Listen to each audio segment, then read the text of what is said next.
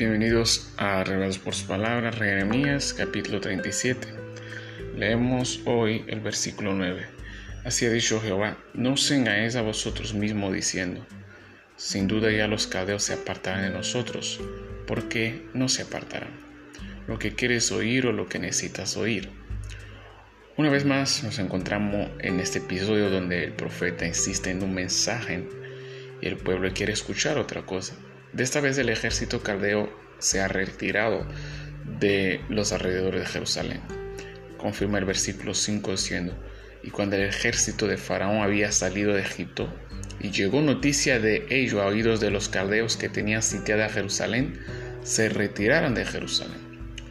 Muchos israelitas que eran ser esto la señal que los falsos profetas estaban correctos en sus predicciones y Jeremías estaba equivocado. El profeta fue azotado y encarcelado. Al fin de largos días después, lo llevan a la presencia del rey Sedequías, en la probabilidad de oír algo distinto del profeta Jeremías. No obstante, el profeta contesta lo siguiente. Leemos el versículo 7.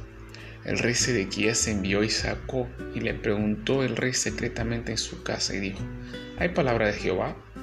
Jeremías dijo, hay, y dijo más, en mano del rey de Babilonia serás entregado.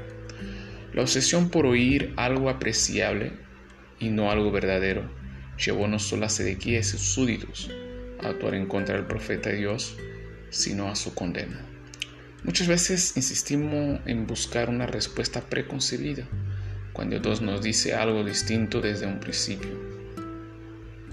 Es sabio entender que incluso noticias no muy positivas de parte de Jehová es para nuestra conducción y bien final.